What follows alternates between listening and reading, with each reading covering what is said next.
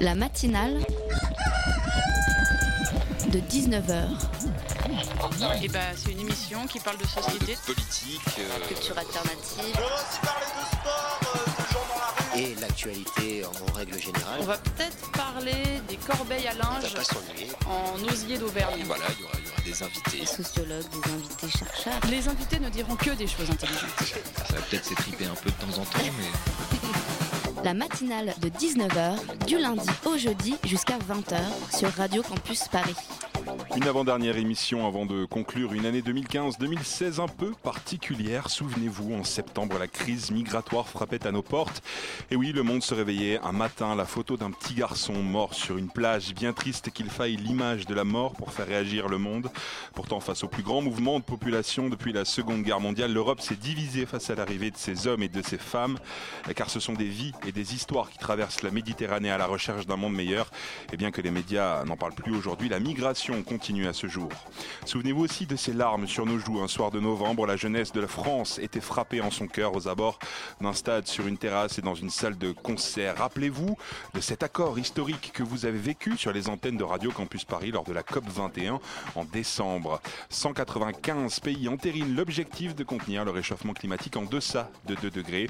5, 4, 3, 2, 1. Bonne année, nous voilà en 2016 et un avenir professionnel en plein doute avec la loi travail, une modification profonde de nos acquis par un gouvernement censé être de gauche. En mars, une poignée d'hommes et de femmes se réunissent debout dans la fraîcheur d'une nuit d'hiver pour discuter sur une place hautement symbolique, un soir place de la République, où à la lueur d'une lampe radio debout vit le jour, et puis la goutte d'eau fait déborder le vase, même la scène en a eu marre, et le zouave plein les... On a frôlé la crue du siècle. Puis la semaine dernière, les Britanniques ont tourné le dos à l'Europe en votant le Brexit, mais il est encore trop tôt pour en tirer des conclusions. Voilà une petite sélection non exhaustive d'une saison et la prochaine arrivera sur les ondes en octobre avec, nous l'espérons, la réunification d'une France black, blanc, beurre qui redonnera aux Français un peu d'espoir dans ce marasme avant de repartir dans nos travers et la peur de l'élection d'un fou aux États-Unis et de l'extrême en France. La matinale de 19h, le magazine de Radio Campus Paris. Bonsoir à tous. Dans la matinale, ce soir, un référendum et un bras de fer qui se poursuit. La construction d'un aéroport à Notre-Dame-des-Landes continue de faire débat deux jours après un référendum régional. Les zadistes rejettent le résultat en faveur de sa construction et ne plieront pas bagage. Benoît Hartmann, porte-parole de France Nature Environnement, sera dans notre studio en quelques secondes. Dans la seconde partie de l'émission, un festival de danse pas comme les autres. Clignancourt danse sur les rails ou comment se réapproprier un ancien chemin de fer pour faire venir bouger son corps? C'est ce week-end sur la petite ceinture nord du 18e arrondissement de Paris. À 19h30, la chronique du docteur Gossip Guillaume. Et à la fin de l'émission, on fera le tour du web et des infos les plus dingues avec Fanny. Réagissez sur les réseaux sociaux hashtag matinale19h ou sur notre compte ad campus Paris. Il est 19h04 sur le 93.9 et jusqu'à 20h, c'est l'avant-dernière de la matinale de Radio Campus. Cette consultation constitue en effet une innovation démocratique majeure et c'est en donnant la parole aux citoyens les plus concernés par le projet, je n'en doute pas, je l'espère, que nous pourrons sortir par le haut des blocages actuels. Le gouvernement tiendra compte, bien sûr, du résultat de la consultation. Si le non l'emporte, le projet sera abandonné. Si le oui l'emporte dimanche, le projet sera engagé. Et je veux également rappeler que, quel que soit le résultat, les personnes qui occupent illégalement des propriétés devront partir. L'état de droit s'appliqua à Notre-Dame-des-Landes comme partout ailleurs dans le pays. Dimanche dernier, plus de 55% des électeurs de Loire-Atlantique se sont prononcés en faveur du transfert de l'actuel aéroport nantais à Notre-Dame-des-Landes. Un référendum et un résultat qui ne satisfait pas les zadistes et plusieurs associations environnementales. Pour évoquer ce sujet avec nous ce soir, Benoît Hartmann, porte-parole de France Nature Environnement. Bonsoir. Bonsoir. Erwan, membre de la rédaction de la matinale, m'accompagne également. Bonsoir Erwan. bonsoir Thibault. Benoît Hartmann, vous êtes surpris par le résultat de la consultation en faveur de la construction? Ah, pas du tout. C'était cousu de fil blanc depuis le départ. On sait très bien comment a été construit ce référendum. Il a été construit pour obtenir un vote oui. Euh, ne doutons pas que le gouvernement est organisé, a fait les sondages qu'il fallait. Et honnêtement, euh, comment justifier sinon le fait d'avoir euh, cantonné ce référendum à un département? Faut rappeler que l'échelle euh, qu'on a choisie, c'est pas l'échelle de ceux qui payent. Ceux qui payent, c'est les Français, pour la moitié à peu près du budget, la région Bretagne et la région Pays de la Loire. Oui, mais un Français de, de Paris ou de Toulon ne sera pas forcément euh, impacté euh, par, par, par, par cet aéroport, si ce n'est financièrement. Mais une consultation nationale pour un aéroport régional, est-ce que ça vaut le coup d'une consultation nationale? Une consultation nationale, peut-être pas, et probablement pas un référendum répondre par oui ou par non à une question sur un projet de territoire. C'est une absurdité et c'est pas une bonne manière de construire. En revanche, ne, dire que c'est pas un problème national, je suis pas d'accord. C'est un problème national climatiquement parlant. C'est-à-dire faire un nouvel aéroport, c'est un choix de mobilité qui coûte cher en termes d'émissions de carbone. On est au lendemain de la COP21, vous le disiez, vous l'avez commenté. C'est des choix qui engagent toute la France et pour lesquels on devrait nous demander notre avis. Par ailleurs, engager de l'argent public, et un peu hein, quand même, il y, a, il y a près d'un milliard qui risque d'être dépensé.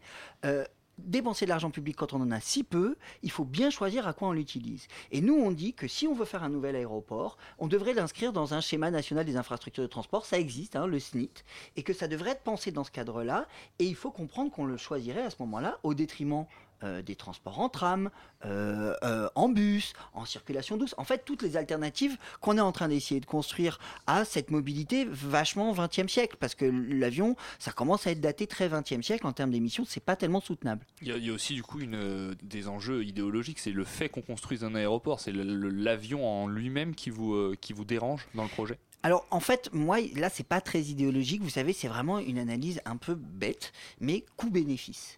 Mais moi, dans mon analyse coût-bénéfice, je rentre les coûts environnementaux. Donc le coût climat, je l'intègre. Euh, le coût destruction d'une zone humide et de tous les services que ça me rend, je l'intègre. Et je vois si j'arrive à les compenser. Mais il se trouve que ce que ça me rend comme service, je sais pas Il y a des compensations qui sont déjà plus ou moins annoncées en termes d'emploi. Oui, par alors, exemple. alors si on, on va parler d'un peu tous les sujets si vous voulez. Si on veut parler d'emploi, si on commence par ça, euh, tous les aspects de la compensation. Ce qui est intéressant, c'est de regarder aussi la compensation niveau écolo, mais on ira regarder après si vous voulez.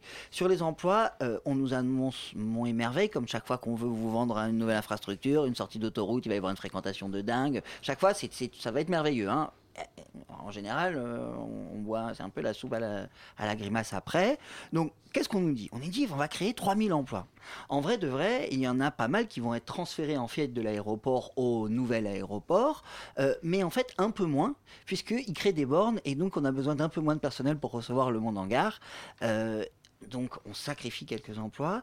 Et si on regarde bien le nouveau projet par rapport au projet existant, il y a de la longueur de piste en moins, des passerelles d'embarquement en moins, du personnel en moins pour vous accueillir. La seule chose qui augmente par rapport au service aéroportuaire de Nantes Atlantique actuel, c'est les surfaces commerciales.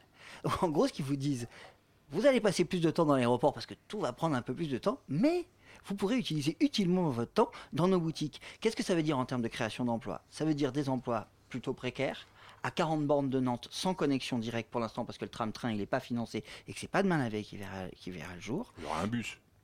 Probablement, mais, mais imaginons, en fait, qu'est-ce qu'on est en train de créer comme emploi? De l'emploi 10-15 heures par semaine, payé au SMIC, au lance-pierre, de vendeuses euh, ou de vendeurs dans des conditions qui sont franchement limites. Et par ailleurs, un petit effet d'aubaine pendant les 3-4 ans de la construction, où on va remplir un peu le, euh, le carnet de commandes d'un certain nombre de, euh, de petits opérateurs locaux. Après, Soit Après, est-ce que ça correspond pas aussi à, à quelque part un, une- un mouvement de, de la région nantaise qui est en plein boom actuellement hein? on, on- on le voit, c'est une des villes les plus attractives de Ouais. France. Même les Américains en parlent comme une des villes attractives. Vous avez raison. Donc, est-ce C'est que un ce des serait pas un plus? Arguments. Ouais. Alors ça, c'est un des arguments de ceux qui étaient pour le nouvel aéroport. Ils disent, mais écoutez, on a une fréquentation qui augmente. Mais si on regarde les chiffres de Nantes Atlantique, le nombre de voyageurs transportés en avion augmente, c'est vrai. Le nombre d'avions atterrissant diminue. Alors ça peut sembler pas du tout logique et contre-intuitif, mais en fait l'optimisation du remplissage des avions grâce aux ventes flash de dernier moment, tout ça, fait qu'on remplit bien mieux les avions et donc on a besoin de faire atterrir de moins en moins d'avions. Donc même en projetant une explosion de la fréquentation et de la demande, euh, on se retrouve avec un aéroport dont le dernier rapport indépendant qui a été commandé dit clairement il est surdimensionné.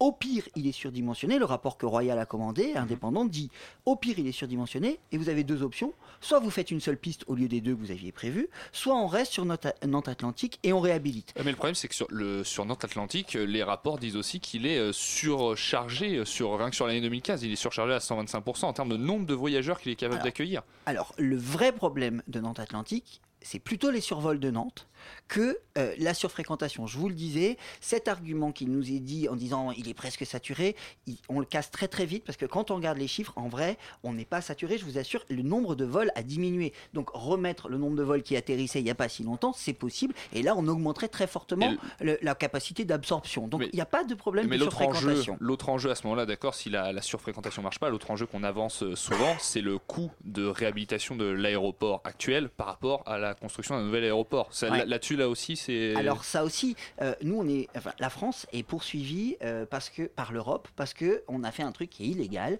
qui est de saucissonner les études d'impact. On a fait faire une étude d'impact pour le tronçon de TGV, on a fait faire une étude d'impact pour le tram-train et on a fait faire une étude d'impact pour euh, le projet d'aéroport lui-même. Mais ça C'est fait que divisé pour mieux régner peut-être? Non, surtout pour vous paumer complètement. C'est-à-dire que vous, vous avez aucune idée de l'économie globale du projet, parce que jamais vous avez vu les coûts dans leur ensemble, et vous avez jamais vu l'ensemble des impacts, puisque vous avez vu à un moment, puis un autre moment, puis peut-être vous n'avez pas participé aux trois euh, études d'impact et euh, enquête publique. Donc, ça marche pas. On est poursuivi pour ça. Donc, le problème, c'est que les impacts sont très mal connus sur Notre-Dame-des-Landes, et vous parlez du coup, juste un truc, un, truc un peu rigolo, mais flippant sur les bords, euh, refaire euh, Nantes Atlantique pour euh, le moderniser, pour qu'il puisse euh, être com- compétitif, tout ça, tout ça, ça coûte de l'ordre de 250 millions d'euros. D'accord? Le projet de Notre-Dame-des-Landes, tel qu'il est conçu, tout compris, il coûterait plutôt autour d'un milliard d'euros. Donc quatre fois plus cher à, à la louche. Ce qui est amusant, amusant entre guillemets, c'est que si on abandonne Notre-Dame-des-Landes et qu'il faut indemniser Vinci parce qu'on leur a signé une concession, vous devinez combien on doit leur verser? 250 millions.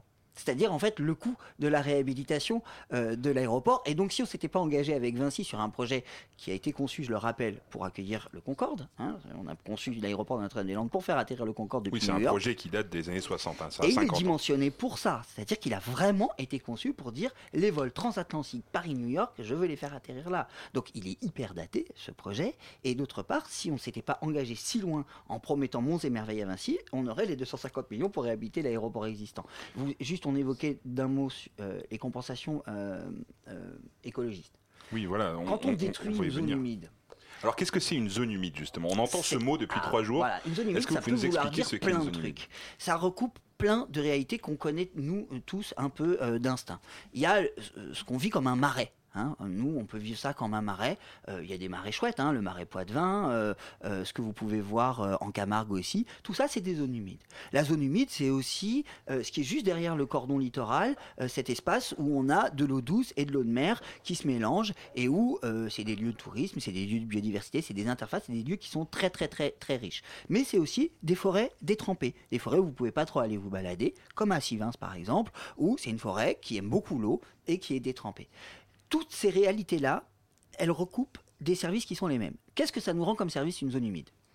Ça stocke du carbone comme rien. C'est-à-dire qu'il n'y a pas une forêt qui stocke autant de carbone qu'une zone humide dans le sol. Ça stocke énormément de carbone. C'est un régulateur des crues. Quand il y a trop de flotte, ça absorbe. Et c'est un régulateur des sécheresses. Quand il y a une sécheresse, ça relargue très progressivement. Contrairement à une bassine. Si on crée une bassine, ça absorbe tout d'un coup et on relâche tout d'un coup. Ça n'a pas du tout les mêmes vertus. Par ailleurs, c'est des endroits où on fait rien. D'ailleurs, on fait pas d'agriculture et on fait un peu comme dans les forêts. Il y, a, deux endroits en France où il se passe des choses bien. C'est que en agriculture et dans les zones humides, il y a de la biodiversité qui prend pas de pesticides. Ce que je veux dire par là, c'est que quand on regarde les services que ça nous rend, pollinisateurs, protection des pollinisateurs, carbone, service flotte, on ne sait pas compenser ces services-là. La compensation en droit français, c'est je fais la compensation d'abord pour maintenir le service écolo, et ça, on ne sait pas faire. Donc ce qui nous a été proposé n'est pas satisfaisant en termes de compensation.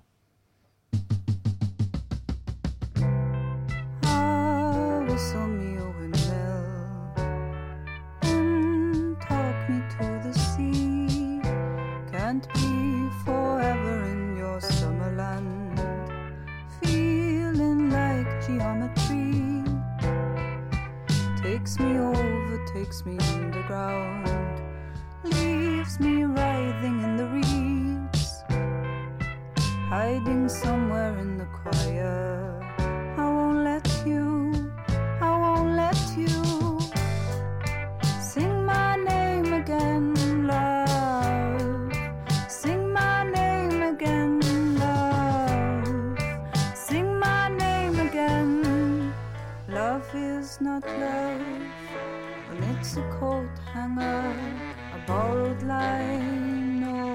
A borrowed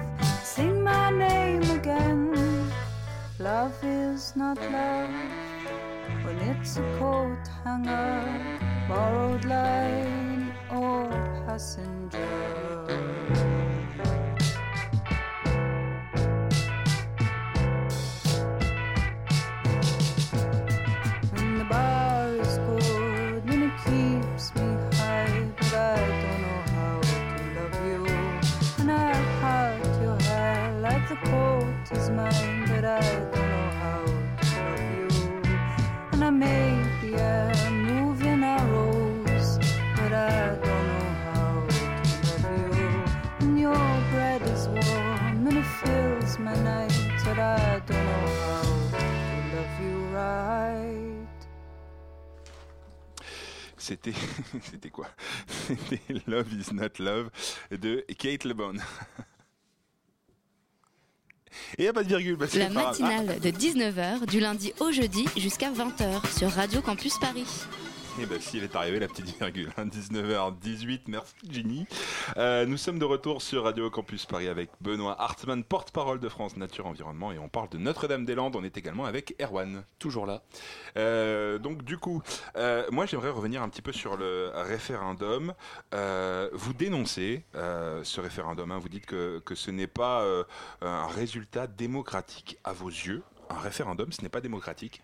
Non, c'est pas ce qu'on dit. On dit pas que c'est bon, c'est pas démocratique. J'ai- pris On ça sur Internet, hein. Ouais, mais on dit que c'est le tout petit bout de la lorgnette de la démocratie participative. Et quand on a un problème aussi complexe que qu'est-ce qu'on va faire de l'avenir euh, de Nantes, de autour, est-ce qu'on choisit de l'aéroport ou pas de l'aéroport Répondre à cette question par oui ou par non, c'est absurde.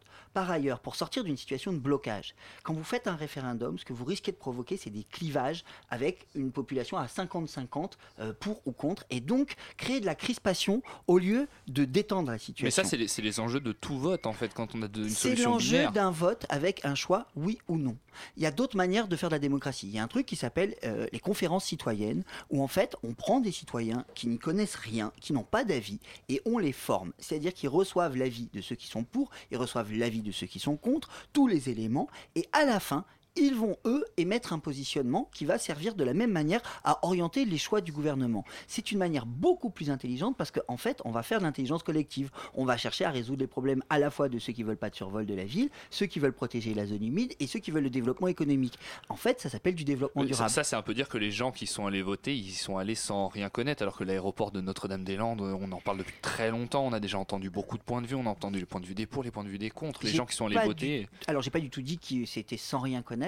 En revanche, et ça malheureusement on l'a prouvé, euh, ils n'ont pas tous les éléments pour juger. C'est-à-dire que C'est en par ça que vous exemple, dites que le référendum était C'est ce que vous biaisé. dénoncez sur votre site internet. Bien sûr, on le dénonce en disant personne n'a eu une idée du coût global de l'opération, de, des alternatives possibles, et pire encore, très récemment, Madame Royal commande un rapport, une contre-expertise, qui n'est même pas versé à la CNDP, à la Commission nationale du débat public, c'est-à-dire que, en fait, ceux qui ont cherché à s'informer n'ont même pas eu les informations les plus fraîches et les plus récentes. Donc on dit que non, il n'y a pas eu un avis éclairé de la population, et par ailleurs, pourquoi seulement les gens du 44, même pas de toute la région, c'est même pas les pays de la Loire hein, qui ont pu, euh, pu s'exprimer, on est à l'échelle d'un département sur 101, 50% de 50% d'un corps électoral d'un département sur 101 à déterminer l'intérêt public pour tout le monde. C'est compliqué d'accepter de le faire comme ça et par ailleurs, vous le savez, plus l'échelle euh, est réduite autour d'un projet, plus on risque de faire la collection de ceux qui veulent pas le nouveau projet près de chez eux, donc ils veulent surtout pas de Notre-Dame-des-Landes là où ils sont parce que voilà, et d'autres qui disent euh, moi j'ai mes intérêts économiques et donc je veux absolument Notre-Dame-des-Landes. Et donc on resserre sur des intérêts qui sont des intérêts un peu particuliers et euh, locaux. Donc pour vous, vous ne donnez pas de légitimité à ce référendum si le vote avait été inverse. Eh bien, j'aurais dit exactement la même chose et je l'ai dit dès le départ. Donc du coup, vous auriez accepté, non, vous pouvez non. nous dire très honnêtement, Eh ben vous oui. auriez accepté que le gouvernement euh, Regardez, fasse des recours je vous comme fais, ça Je vous fais de la politique fiction. Le oui, euh, perdait et le non l'emportait. Même proportion, 55-45. Qu'est-ce que vous croyez que les porteurs du oui auraient dit immédiatement? Ces choses votées, il faut l'appliquer. euh, on a, c'est les élus qui ont décidé. euh, le, le gouvernement doit tenir sa parole parce qu'il a promis mille fois. Et on en serait exactement dans la même situation que maintenant, l'inverse. c'est-à-dire dans une situation de blocage. euh, que ça soit un qui bloque ou l'autre, quoi qu'il en soit, on est dans une situation de blocage parce qu'on ne sort pas d'une crispation pareille par un, un référendum. Donc et, je- du coup, et en toute honnêteté, je vous assure que je ne me serais pas réclamé d'un vote euh, non euh, à l'échelle du 44 avec 50% de 50% d'une masse électorale 1 sur 101. C'est pas comme ça qu'on fait l'intérêt public. si, si ça avait été un vote national euh, voté à 70% pour, euh, vous auriez stoppé. euh, si ça avait été un plébiscite, c'est-à-dire un plébiscite national qui dise on veut Notre-Dame-des-Landes et on trouve que c'est une bonne idée, les écolos ont tort, les assos ont tort, l'analyse économique a tort, tout a tort. Et si ça avait été un plébiscite, ben oui, euh, moi je me suis un, républicain et un démocrate, je me serais soumis. Je considère que les conditions dans lesquelles ça a été élaboré ne permettent pas d'identifier, encore une fois, de l'intérêt public. Moi je suis reconnu d'utilité publique comme asso, donc je dois faire vivre ça. On considère que tout ce qui a été fait a été fait de telle façon à servir des intérêts privés et des intérêts professionnels, c'est vrai, pour Vinci, qui a le plus à perdre dans cette histoire-là. Les autres ont beaucoup à gagner. Là, on l'a, on l'a bien compris, France Nature Environnement, du coup, reste très opposé. Mais pourtant, est-ce que vous pensez pas que ce référendum, il va quand même changer un petit peu la, la donne et le rapport de force dans le débat? On voit que, par exemple, quelqu'un comme Nicolas Hulot, qui était un grand opposant au projet, lui, il a dit, bah voilà, c'est la démocratie, il a décidé de se ranger plus ou moins à contre-cœur. Est-ce que là, après ce référendum, le débat va pas être un petit peu plus euh, déséquilibré? Euh, pour euh, concrètement pour continuer de s'opposer? Est-ce qu'il Bon, reste alors- encore des recours? Alors Nicolas Hulot, il a dit à peu près ce qu'on dit, c'est-à-dire qu'il est toujours opposé au projet, mais qu'il a bien entendu la gens- les, les gens du 44, et ils ont parfaitement le droit d'avoir une opinion, et ça les concerne au premier chef, prendre leur opinion est utile. Pour autant, une opinion utile, ça fait toujours pas l'utilité publique. Ce qui est intéressant dans ce que vous dites et qui est très dangereux, c'est qu'effectivement, on risque de faire jurisprudence avec ce référendum local et de voir un gouvernement le dégainer chaque fois qu'il a un blocage. Oui, parce qu'on peut se dire que, comme dit Manuel Valls, il, il trouve que c'est plutôt une bonne idée, donc on peut se dire qu'ils veulent sortir à chaque fois. Mais évidemment que c'est une bonne idée si vous avez conçu euh, le référendum à votre convenance pour qu'il fasse dire exactement ce que vous voulez à l'échelle que vous voulez. Maintenant, euh, imaginez bien que nous, notre problème, et le problème des zadistes et d'un certain nombre de gens sur le territoire, c'est de faire en sorte que la justice ait le temps de passer avant les bulldozers. Euh, à Sivin, c'est- les bulldozers sont passés avant la justice. La justice a fini par nous donner raison, mais les bulldozers sont passés avant avec le drame qu'on connaît là. Donc malheureusement, en l'état actuel des choses, si ça fait précédent, et que chaque fois qu'il y a une situation de blocage, le gouvernement a la tentation de dégainer son petit référendum local qui fait encore une fois la somme des intérêts locaux et des nimbismes et des baronnies, et donc ça fait pas vraiment de la démocratie, ça fait pas le truc le plus intelligence collective qu'on puisse faire, eh bien ce serait une catastrophe. Qu'est-ce qui reste aujourd'hui comme recours pour euh, pas justement que ce référendum fasse jurisprudence Est-ce qu'il reste parce qu'il y a eu déjà beaucoup de recours contre Notre-Dame-des-Landes. Alors d'abord, il y a, en termes de recours juridiques, il y a cinq recours qui sont en cours d'examen, deux recours européens, trois recours euh, français, euh, des recours sur euh, les dérogations sur la loi sur l'eau, dérogations sur la destruction des espèces, et sur justement ce saucissonnage que j'évoquais tout à l'heure des études d'impact qui est strictement interdit, on n'a pas le droit de le faire. Donc ces recours-là, ils courent encore, euh, on ne connaît pas le rythme de la justice, le gouvernement, contrairement à ce qu'il dit, ne pourra pas faire de travaux avant que ces recours soient épuisés, à moins euh, de- d'encourir la colère de Bruxelles. Ce n'est pas vraiment le moment de jouer à ça en ce moment. Je pense qu'ils ne vont pas prendre le risque. Donc, il y a encore ces recours-là.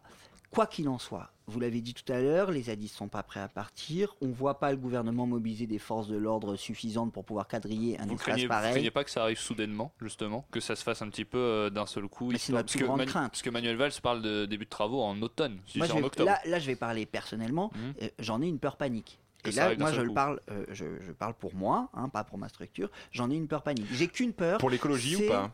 Parce que hier, José Bové, euh, démocratie. hier, José Bové, euh, je, je l'écoutais dans une interview, et il disait que déplacer toutes les espèces sauvages qui se trouvent sur les zones mettrait une année. Non, c'est impossible surtout.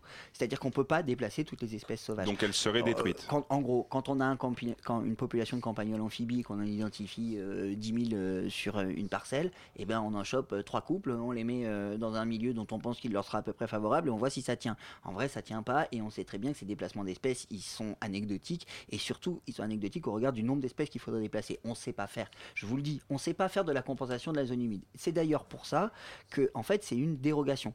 Pour pouvoir détruire cet endroit-là, quand on est Vinci, on doit demander au préfet une dérogation au respect de la loi. C'est-à-dire, ils doivent transgresser la loi sur l'eau, transgresser la loi sur les, protections des espèces, ils sont obligés de détruire des espèces protégées. Donc on n'est pas dans la loi, on est dans une exception à la loi.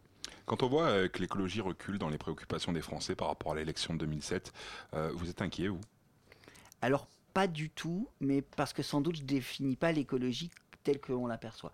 Moi, je pense qu'on n'a pas besoin de se sentir écologiste pour se soucier de la qualité de l'air qu'on respire, ou de la qualité des aliments qu'on mange, ou de l'avenir de ses enfants. En fait, c'est simplement un sens de la responsabilité. On a habillé ça d'écologie, et du coup, euh, la France est pleine de jourdains de l'écologie, qui sont en fait euh, avec des préoccupations écologistes, mais qui se reconnaissent pas comme écologistes. Quand on pose la question des premières préoccupations des Français, après l'emploi et la précarité, qui est la première inquiétude fondamentale, il y a une précarité autour de la santé qui se pose très vite. Et ces questions-là de santé sont très liées à notre environnement. Hein. La précarité euh, dans l'habitat provoque des maladies, des maladies respiratoires. Tout ça, en fait, euh, tous ces soucis de consommation et de quotidien nous ramènent à notre environnement. Et notre environnement, c'est notre patrimoine. J'aimerais vous revenir sur un sujet dont on n'a pas encore euh, parlé, c'est le sujet des, agriculteurs qui sont présents sur place à Notre-Dame-des-Landes. Ça concerne environ euh, 600 personnes. Est-ce que vous pouvez nous en dire un peu plus sur ce qui est proposé aux personnes qu'on va déloger, aux personnes qui exercent une activité actuellement? Alors, il y a euh, actuellement 11 familles. hein, euh, Oui, d'ac- 600 personnes, c'est un chiffre très large, c'est en ça. fonction des... Il y a 11 familles d'agriculteurs qui sont, qui sont sur site. Euh, ils sont expulsés, exactement comme quand il y a une autoroute, on vous expulse et on vous indemnise au prix des domaines, c'est-à-dire au prix qui évalue euh, les domaines euh, de, votre, voilà, de votre logement et de vos terres. Euh, Il n'y a pas de solution de relogement, il n'y a rien. Quand vous vous faites expulser pour de l'utilité publique, pour un tronçon d'autoroute, ben, vous prenez vos clics et vos claques, votre argent, le peu qu'on vous a donné, vous essayez de négocier, et puis vous partez avec et vous essayez de refaire votre vie ailleurs. Il n'y a rien qui leur est proposé. Ce qui est intéressant, c'est que c'est un endroit où on fait une agriculture pas tout à fait comme dans le reste de la France, c'est-à-dire une agriculture qui est encore bocagère, qui utilise beaucoup de haies, par exemple, et donc une agriculture qui fait du bien à la nature, une agriculture qui prouve que on peut à la fois bien gagner sa vie, bien se nourrir et pas détruire la nature, parce que c'est des gens qui gagnent plutôt leur vie. Et eux, ils ont envie que ce modèle-là euh, se diffuse, et ils disent si vous tuez le peu d'endroits où ça se passe à peu près bien, où on a une nature préservée, de l'agriculture qui marche bien, et que vous flinguez ce modèle-là, nous, comment on peut promouvoir ce modèle-là en arrivant sur des terres qui sont déjà dégradées par de la monoculture extensive, des trucs qui, sont, qui ont déjà été drainés, où il n'y a plus la zone humide, il n'y a plus tous ces services-là. Et, vous pensez que l'impopularité du gouvernement actuellement, à moins d'un an des, des prochaines échéances présidentielles, peut jouer en votre faveur? Parce que ça arrive vite au final. Est-ce que, Écoutez- est-ce que le gouvernement va prendre le risque euh, d'aller au conflit? Probablement non. Probablement non. Euh, dans la temporalité dans laquelle on est, il parle de travaux à l'automne. Nous, on sait que c'est pas raisonnable, ne serait-ce qu'à cause du temps de la justice. Donc c'est pas avant décembre, janvier. Vous voyez que les élections c'est en mai et que euh, c'est un peu la patate chaude. Après, euh, non, je crois pas que ça nous fasse gagner cette impopularité. S'il y avait eu un effet un peu référendaire, un peu plébiscite du président en place et de son premier ministre, ça se serait vu au vote à Notre-Dame-des-Landes et ça s'est pas vu puisque les gens se sont déplacés pour aller voter et qu'il y a eu un équilibre entre les forces. Par ailleurs, malheureusement, euh, les partisans du oui euh, à Notre-Dame-des-Landes euh, sont aussi bien LR que socialistes, puisque malheureusement, bien souvent, ils sont représentants de baronnies, je le dis assez brutalement, mais de baronnies où ils dé- défendent des intérêts très locaux, locaux, régionaux, parfois contre l'intérêt public, notre intérêt à tous. Du coup, c'est le pessimisme qui sur ce projet qui, qui vous emporte quand même malgré tout? Non. Alors, moi, d'abord, on n'arrive pas à m'emporter sur le pessimisme, sinon je ne bosserais pas pour une ONG, je serais dans une banque, hein, je serais cynique, je m'en fous. Euh, par ailleurs, ça fait 50 ans qu'on se bat sur ce projet. Il est probable que s'il continue à s'y prendre comme des manches comme ça, on reparte pour 50 ans. Euh, pendant ce temps-là, heureusement, la France avance, le progrès avance, on a d'autres visions, et euh, plus ça passe, et plus c'est un projet du passé, et plus il s'enterre tout seul. Je crois que ce projet a du plomb dans l'aile, et qu'il est temps qu'il se crache, et qu'on passe enfin à un vrai projet de territoire qui associe tous les habitants pour résoudre tous nos problèmes sans opposer les populations les unes aux autres, et enfin, ascension tous les Français à notre avenir. Dessinons-le ensemble. Merci beaucoup Benoît Hartzmann. Merci à toi Erwan. Mais de rien. La matinale de 19h, du lundi au jeudi jusqu'à 20h sur Radio Campus Paris.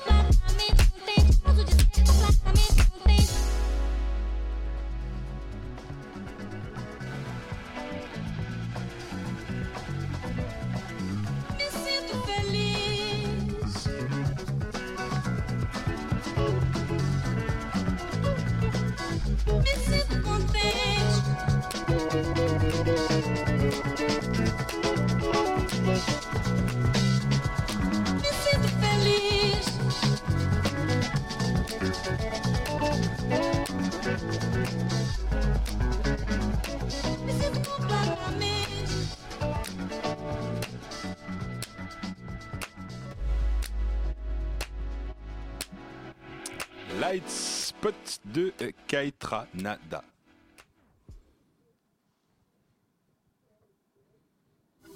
La matinale de 19h sur Radio Campus Paris. 19h33 sur Radio Campus Paris. Continue à réagir sur les réseaux sociaux. Hashtag matinale19h ou sur notre compte Facebook, la matinale de 19h. Avant d'aborder le festival Clignancourt Danse sur les rails, on reçoit un docteur pas comme les autres, né au Brésil avant de préférer le soleil et la chaleur parisienne. Il a été élevé au biberon Surtout, de ouais. Caipirinha, ce qui en fait l'un des hommes les plus intelligents de son quartier Oui. de Vincennes. Guillaume, le docteur gossip de Radio Campus, est avec nous. Bonsoir. Bonsoir, merci. Tout le Alors, monde connaît de ma vie, soir? bah, de santé du coup. hein. Sinon, si je commence à parler d'autres choses, ce serait embêtant. Alors, on va reprendre toutes les actualités intéressantes santé cette année, c'est important. Toutes Alors, Pas toutes, mais bon, pour ta dernière, j'ai fait une petite compile parce que tu as enfin compris qu'il fallait laisser la place aux jeunes, c'est bien Thibaut. Ah. Alors nous allons parler santé d'abord. Bah, D'ailleurs justement, on rappellera en décembre 2015 cette fameuse femme brésilienne qui a voulu euh, éliminer son mari, mais avec une technique euh, non violente, hein, bien sûr. Elle s'est injectée du poison dans son propre vagin. Voilà, donc l'idée était là, et puis elle a incité son mari à lui faire une petite euh, voilà gâterie, mais bien sûr il a senti le piège et donc Mais- il n'y est pas allé. C'est bien, c'est dommage pour cette brésilienne qui a été ingénieuse même. C'est brésilien alors. Voilà. Alors ensuite, une autre étude qui avait été publiée en décembre 2015 qui nous expliquait que euh, pas moins de 80 millions de bactéries étaient échangées lors d'un simple baiser, avec la langue, je suppose. C'est mieux. Je sais pas. Euh, c'est- Sans la langue, c'est ça marche toi le spécialiste ici, c'est pas nous. hein. Avec la langue, voilà, 80 millions avec la langue, sans la langue, ça doit être un peu moins. Ensuite, pour tous les fumeurs, on a appris que dans 10 ans, un vaccin anti-tabac Oh bien. Eh oui, dans 10 ans, donc on- a le temps encore. Donc le principe serait simple, il stopperait l'addiction au tabac grâce à une multiplication d'anticorps contre la nicotine, qui crée donc la dépendance au tabac. Et fumer, c'est mauvais. Et fumer, c'est très mal, voilà. Une autre information importante, c'est officiel aussi, on l'a appris en janvier 2016, écouter du Rihanna diminuerait les douleurs post-opératoires chez les enfants. Eh oui, comme quoi, c'est important, et c'est une revue très sérieuse, Pediatric Surgery, qui a dit que justement... Toujours aussi bon en anglais. Toujours aussi bon que les chansons participaient, participeraient donc à tromper le cerveau et donc la douleur. Ensuite, on a appris aussi que déjà légal dans quatre États américains, le cannabis va prendre un tournant plutôt coquin. En fait, il serait commercialisé sous forme de spray pour augmenter, pour but de stimuler le plaisir féminin. Voilà. Donc quelques petits passe? bah, des petits pchits. Et à partir de là, ce serait l'extase assurée, paraît-il. Faudrait tester. Bah, écoute, Réserve aux brésiliennes. Réserve aux brésiliennes. Je ne Bonne pense réflexion pas. de nos invités. Alors ensuite, le professeur Jean-Denis Rouillon, un médecin du sport, a réalisé une expérience depuis 1997 qui se terminait en mars et qui a soumis plus de 500 femmes au test du triangle de Buffon. En fait, c'est la distance entre les pointes du téton, les pointes des tétons et du nombril, en fait, donc ça fait un triangle. Et à partir de là, il a expliqué que le soutien-gorge aggraverait la chute du sein. Donc, Pour, pour nos auditeurs qui nous écoutent quand même, Guillaume fait les gestes, hein, il nous montre ses Oui, tétons et son de- nombril quand même. Voilà, j'ai la chemise Comme s'il avait des, la poitrine. Non, mais j'ai la chemise. Alors qu'il pèse voilà. 40 kilos. C'est ça. Donc voilà, donc les filles, vous savez ce qu'il vous reste à faire cet été, le Triangle de Buffon. Non, le topless du coup. Pardon. Éventuellement aussi, très bien, c'est ça. Une autre astuce santé pour les filles, si vous voulez lutter contre les rides, il faut vous raser le visage. Donc c'est d'après le docteur Prager, un chirurgien esthétique londonien, qui nous expliquait que le rasage possède plusieurs vertus, comme la production de collagène et la stimulation du renouvellement cellulaire, qui serait donc le meilleur des antirides. Voilà. Et bien voilà, pas besoin de dépenser beaucoup d'argent Ah, dans, non, les crèmes. tout simplement se raser. Oui, pour... Faudrait être rasé. moi, il faut que je me rase, oui, pour le coup. Une Et- dernière info ou oui. Un petit quiz, je ne sais pas. Un quiz, on a le temps pour le quiz. Mais oui, du allez, coup, un petit quiz. Oui, allez, le quiz. Alors tout le monde peut participer, mais déjà tout le monde participe, donc c'est très bien. Alors, est-ce que vrai ou faux, les cheveux et les ongles continuent de pousser après la mort? Oui. C'est totalement faux. hein. Dès que le cœur, dès que le cœur s'arrête, hein, les cellules ne sont plus irriguées en oxygène par le sang et elles meurent. hein, donc ce qui interrompt tout processus chimique et donc la pousse des cheveux et des ongles. Alors le muscle le plus puissant du corps humain est la langue. qu'on en entend souvent parler. Oui. Ouais, vrai. Non. Eh bien, c'est faux à nouveau. Ouais, vous êtes très très doué. dit aux mâchoires, moi. Et euh, mais en fait, parce qu'il y a dix- 17 muscles différents dans la langue, donc c'est pas ça. C'est le grand fessier, le muscle le plus puissant. voilà. Et on a le temps pour une dernière? Allez, une dernière. Une Vite dernière. fait. Alors là, il faut que vous deviniez ce que, que désigne l'apo patodiapulatophobie. Tu peux répéter s'il te plaît? Donc, je n'y arriverai pas. Non, mais c'est gênant, c'est gênant, je préfère pas en parler. La peur, la peur des lèvres. la peur des Il y a de lèvres. quoi, il y a de quoi, tout C'est la simplement. peur de parler dans un micro vert. Voilà. La Et peur donc, des lèvres. Ça désigne la peur d'être constipé. voilà, la constipation qui touche des 19h38. millions de Français. Bon appétit, un grand merci à toi Guillaume et pour Merci. tous ces fous rires à l'antenne depuis deux ans. La matinale de 19h. Euh, 19h38 sur Radio Campus Paris-Clignancourt dans euh, Danse sur les rails. C'est le festival à ne pas manquer le week-end prochain à Paris si vous aimez bouger votre corps. Pour la quatrième édition, les Jardins du Ruisseau et le hasard ludique investissent la petite ceinture nord du 18e arrondissement de Paris pour valser là où autrefois les trains circulaient. C'est eux qui le disent. Pour nous en parler ce soir, Vincent Merlot et Fabrice No. Bonsoir messieurs. Bonsoir monsieur. Bonsoir. Pour m'accompagner sur cette interview, Xenia et Erwan est toujours là. Bonsoir. Bonsoir. Alors, euh, Vincent Merlot, Fabrice No, euh, d'où vous est venue cette idée de faire danser les gens sur les rails? Oh ben, ça c'est la folie des grandeurs, euh, c'est cette voie ferrée qui est inutilisée tout au long de l'année et puis surtout depuis une trentaine d'années. Euh, ça, ça fait des envieux. Et le jardin du ruisseau, c'est à l'origine l'occupation d'un quai de la gare d'Ornano, c'est-à-dire la gare qui se trouve à la porte de Clignancourt, Et qui a servi, qui a été monté comme étant un jardin partagé, un des tout premiers jardins partagés de Paris, quand ça a été officialisé en 2001-2002, dans ces années-là.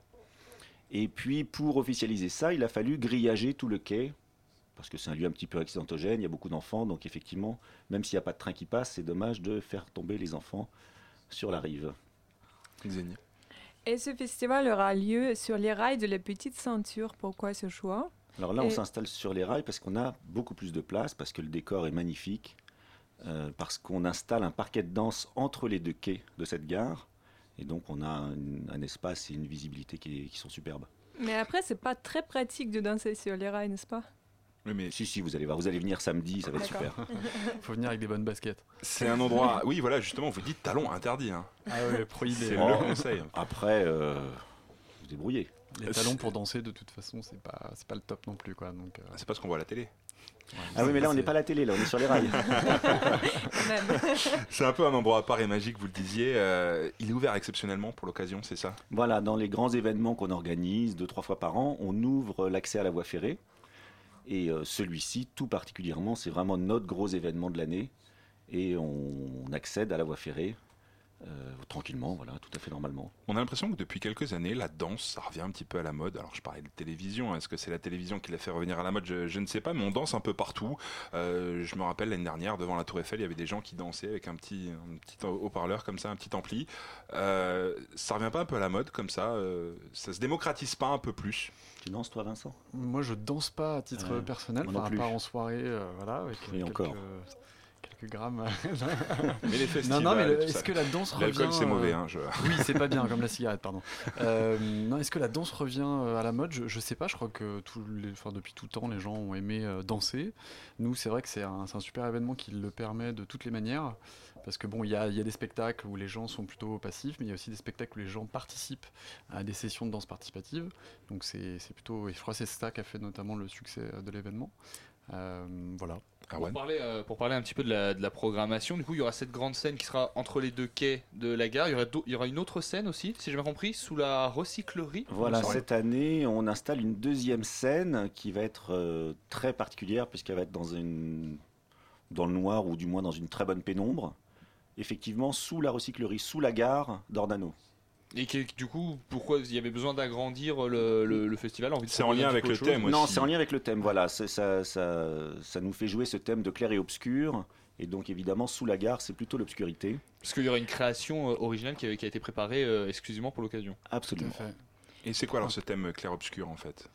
Bah, L'idée c'était de, avec ces deux espaces euh, scéniques, donc cette scène claire qui est euh, sous, le, sous le, pont du ruisseau et cette scène obscure qui est sous la gare euh, Ornano, l'idée c'était de jouer au travers de la programmation euh, entre les contrastes, euh, que ce soit donc la lumière, euh, l'obscurité, mais aussi dans le, propos des spectacles. On va avoir des, choses très joyeuses, très lumineuses, et des choses plus étranges, plus expérimentales. Et du coup, bah, c'est vrai qu'en construisant la programmation, le thème du clair-obscur est, venu euh, finalement assez naturellement. Et c'est comme ça qu'on a trouvé le fil conducteur de, toute la programmation. Et effectivement, vous parliez tout à l'heure de, de la création. C'est- vraiment une des, des grandes nouveautés du festival cette année. Donc c'est la quatrième euh, édition. Mhm. Et c'est la première fois qu'on se lance dans une aventure, euh, nous, Hasard Ludique et Jardin du Ruisseau, euh, autour d'un projet de création. Donc on, on va présenter pour la première fois un spectacle qui s'appelle Contre-jour. euh, lui aussi autour du thème, bien entendu, du, du clair-obscur. Et qui fait justement le lien entre la programmation musique et la programmation danse. Parce qu'on n'en a pas énormément parlé, mais On va y venir. voilà, on va y venir, mais voilà, on cherchait justement à trouver une proposition qui puisse faire un peu le le, le comment dire Le lien entre le les deux. lien exactement entre ces deux programmations musique et danse, et c'est ce spectacle-là donc qui mêle performance dansée, création sonore, installation en, volume, le tout dans l'obscurité et avec une une, une projection vidéo euh, va faire le parfait lien, je pense, entre euh, toutes les propositions. Et du coup, on va faire Et à- monter le suspense avec Xenia, justement pour y venir doucement. Voilà. Et à quel style de la danse et de la musique faut-il attendre? Beaucoup de danse contemporaine. On est plutôt sur une tendance euh, contemporaine. Euh, on a aussi des, des choses plus, euh, on va dire, festives, pas peut-être pas traditionnelles, mais on va Plus dire que tout ce- voilà, plus ludiques, euh, notamment toutes les sessions de danse participative où là on est sur des, des chorégraphies qui vont du hip-hop en passant à des choses plus plus tradies. Euh, et côté musique, on est quand même plutôt sur la grande famille de la world hyper actuelle. Euh, pareil depuis, en tout cas nous depuis le début euh, où on est impliqué dans ce projet. Nous aussi, depuis le début. je crois que ouais. ouais, depuis la première édition, le, le- le grand bal du samedi soir, ça a toujours été un bal tourné vers les musiques du monde. Là, cette année, on va faire du kuduro, euh, enfin du kudo rock même précisément. Kuduro Euh, rock. Ouais, qui est un mélange entre du kuduro et, Et du, rock, rock, voilà, du mélange est anglais et, et du rock anglais. Et, et du coup, voilà, le samedi soir, grand bal musique du monde. Et le dimanche, on a à nouveau euh, un concert avec euh, Calypso Delia, qui est un groupe euh, qui mélange une fois de plus des styles assez incroyables entre psyché, tropical, électro-rock. Enfin, c'est quelque chose de très très dansant. Qui est-ce que vous avez invité pour faire du coup de rock? Eh ben, on a invité un groupe euh, portugais qui s'appelle euh, Throws Plus The Shine, euh, qui est un super groupe qui a joué l'année dernière à Rock en scène, là, qui fait une tournée assez incroyable en, Europe, et qui est, je pense, le, un des meilleurs représentants de ce style qu'ils ont. En tout cas, c'est comme ça qu'ils le, ils le vendent. Ils, se revendiquent un petit peu les propriétaires du terme. C'est même pas coup de rock, c'est rock kuduro d'ailleurs. Pour être très précis. Et le week-end euh, dernier, vous avez organisé des sessions participatives euh, de la danse en préparation du festival. Qu'est-ce que c'est que ça? Eh Et ben, comment ça s'est passé? Ouais, alors ça c'est vraiment pareil, des... ça fait partie de l'ADN du festival de faire danser les gens et de proposer aux, aux danseurs amateurs. De... Et voilà, parce qu'on vient pas juste voir un spectacle, on participe Tout vraiment. à fait, ouais. Il y a les deux. En fait, il y a, plusieurs deux, ouais. propositions. Il y a plusieurs spectacles de format assez court qui nous permet d'avoir une variété de spectacles, qui va nous permettre aussi de passer d'une scène à l'autre, qui va éventuellement aussi euh, des parties vont avoir lieu sur la voie ferrée, enfin ou des événements en tout cas vont, vont, vont être destinés à exister sur la voie ferrée. Et, euh, et les personnes qui sont là sont aussi amenées à participer, si elles le souhaitent, sur d'autres sessions et on alterne tous ces, tous ces événements euh, toute l'après-midi. Et du coup, le week-end dernier, euh, on a un des chorégraphes qui est très impliqué euh, dans le projet du festival qui s'appelle euh, Farid Ayelem Ramouni, qui en fait a animé une répétition en fait générale avec une vingtaine de danseurs bénévoles pendant deux jours, donc le samedi et le dimanche sur le plancher de danse qui est déjà installé sur les rails de la petite ceinture. Ils ont répété une chorégraphie qu'ils vont présenter en fait pendant le festival ce week-end et le public sera invité en fait à rejoindre la danse et à participer également. I want you. I'll radio you. I'll video you until you're free. I have to have you. I'll stereo you. I'll vinilize you until you see. I'm gonna wear you down. I'm gonna wear your crown.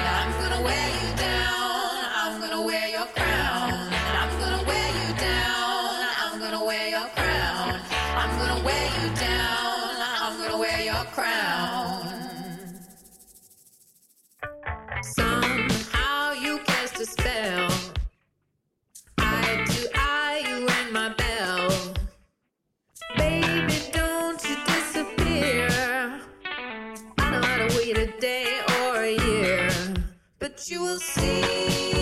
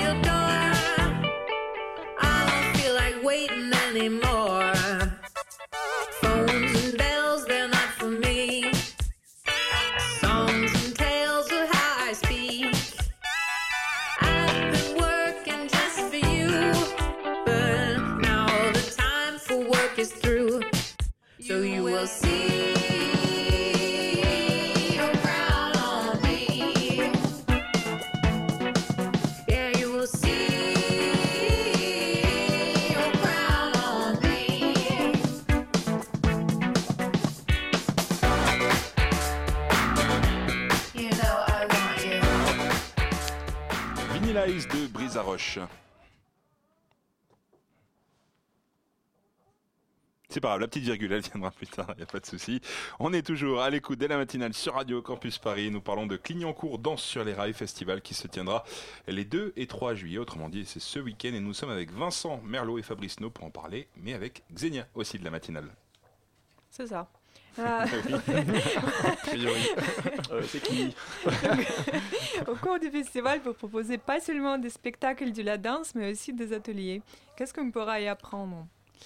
Alors, pas mal de, choses aussi, euh, parce qu'effectivement, c'est vraiment un événement pluridisciplinaire entre les concerts, la danse et pas mal de choses ludiques, euh, d'activités. On va proposer aux gens, euh, et notamment aux enfants, de fabriquer euh, leur propre masque, parce que donc on a parlé du bal du samedi soir. On fait venir un collectif qui s'appelle Appelle-moi Papa, qui est un, collectif de sérigraphes et de, graphistes, qui va proposer en fait, donc toujours sur le thème du clair-obscur, au public de sérigraphier leur propre planche et ensuite de découper et de composer eux-mêmes un masque. Donc c'est plutôt à destination des enfants, mais les adultes peuvent tout à fait se prêter au jeu. Euh, Il y aura ça, il y aura un atelier euh, bah, de la femme de Fabrice euh, autour du tricot, du crochet précisément. Du crochet, oui, voilà, oui, elle va pas aimer si je dis tricot, c'est ça. Et donc les gens vont pouvoir participer en fait à un espèce de tricot géant euh, pour pouvoir installer notamment des plantes à l'intérieur. Euh, et puis on va aussi avoir un atelier de, de création de, de- de petites marionnettes à base d'objets de, récupération. Notamment une partie des déchets du festival va servir de matière première. en fait, on fait, on fait tout quoi. on fait tout, voilà, on danse, on s'amuse, euh, on boit des coups, on mange. euh, C'est un vrai festival qualité. participatif. Ouais, Tout à fait. On fait venir des Belges, j'espère que j'ai des Belges qui vont venir. Ah bon on fait venir du monde, c'est incroyable. Pourquoi des Bon, parce que Belges. parce que j'ai des amis belges. Ça vient de partout, quoi. Et comment vous recrutez les compagnies de la danse pour participer au festival? Alors, bah, on a un comité de programmation qui est composé en fait du, président euh, de l'association des Jardins du Ruisseau, d'un conseiller artistique dont j'ai parlé tout à l'heure qui s'appelle Farid Ayelem Ramouni, qui est lui-même euh, chorégraphe et, danseur. Euh, nous, côté hasard ludique, on, participe. euh, Céline, euh, ma collègue, euh, qui est directrice artistique euh, du hasard ludique, bah, donne aussi son avis sur la programmation danse et surtout sur la programmation musique. Euh, et on choisit en fait tous ensemble avec Fabrice, avec le reste euh, de l'association. euh, on va dire qu'on a programmé, euh, enfin, disons qu'on a abouti à la programmation en gros à une dizaine de personnes, sachant qu'il y a 3-4 personnes vraiment motrices sur la recherche de programmation. Et vous allez les chercher où en fait euh? Partout. Partout, en Belgique? Partout Entre dans autres. le monde. Et, justement, euh, vous- vous- votre objectif au final, c'est quoi? C'est rassembler les gens dans la rue euh, C'est un collectif de, de quartier, hein, notamment un Voilà. collectif d'habitants, les jardins du ruisseau. hein. Voilà, j'allais dire qu'il y a Euh. plusieurs objectifs. Il y a effectivement un objectif très local, puisque les Jardins du Ruisseau, c'est d'abord une association. Mhm. Donc c'est comme ça qu'est né le projet, c'est par le côté associatif de la chose, donc l'envie de faire les choses ensemble. Donc il y a aussi de la préparation en amont, il n'y a pas que les ateliers euh, ces deux jours-là, il y a aussi de la préparation en amont, y compris avec des bénévoles euh, des deux associations, du hasard ludique et du Jardin du Ruisseau. Et puis il y a l'envie de faire des propositions fortes aussi en termes de danse et de musique, c'est-à-dire de ne pas être sur... euh, je sais pas comment dire, sans, sans être trop médisant, mais j'allais dire du facile, mais c'est pas, c'est pas du, c'est pas du rebutant non plus, c'est de l'exigeant. Une forme Donc, d'exigence euh, artistique. une ouais. exigence artistique euh, qu'on espère être bien placée où il faut, et ce qui permet aussi une grande variété des approches et de gens qui peut-être ne se déplaceraient pas à voir des spectacles comme ça, et on constate au fil des années que Oui, c'est un festival qui grandit en fait. Il grandit oui. et puis les personnes qui viennent euh, sont vraiment contentes de découvrir des formes qu'elles ne connaissaient pas. Et si quelqu'un a envie de continuer de faire de la danse, est-ce qu'il y aura une possibilité de prendre contact avec les compagnies? Est-ce que les compagnies sont déjà intéressées, de, euh, sont intéressées par de nouveaux membres? Mais ça, j'ai envie de dire, c'est comme, euh, comme euh, dans la vie. Si des gens sont intéressés, les, danseurs, les chorégraphes vont être là. Il faut venir les voir. hein. Certaines assos euh, et structures culturelles du quartier sont impliquées aussi dans le, dans le projet. Il y a notamment l'espace 1789 à Saint-Ouen, qui est, qui est un lieu euh, qui, pro- qui programme un spectacle cette année qui s'appelle Ischio. Euh, il y a aussi Championnet Sport, euh, qui va, donc, qui est une association qui est vraiment implantée à proximité du, des Jardins du Ruisseau et qui en fait propose une, une artiste qui s'appelle Chloé Bernier et qui à l'année elle euh, anime en fait des ateliers de danse avec euh, pareil une vingtaine de, de danseurs amateurs. Et donc ces associations-là, euh, il y a aussi Main d'œuvre qui est présent, euh, sont des structures qui à l'année peuvent proposer en fait des ateliers, des choses pour les danseurs euh, amateurs. Et donc les grandes infos, c'est ce week-end, c'est gratuit. Oui, c'est important de le dire. gratuit, ouais. On vient, on boit modérément, ou alors du jus de fruits. On boit bon. Du jus de fruits et du houblon fermenté, On boit mais bon, que jamais d'alcool.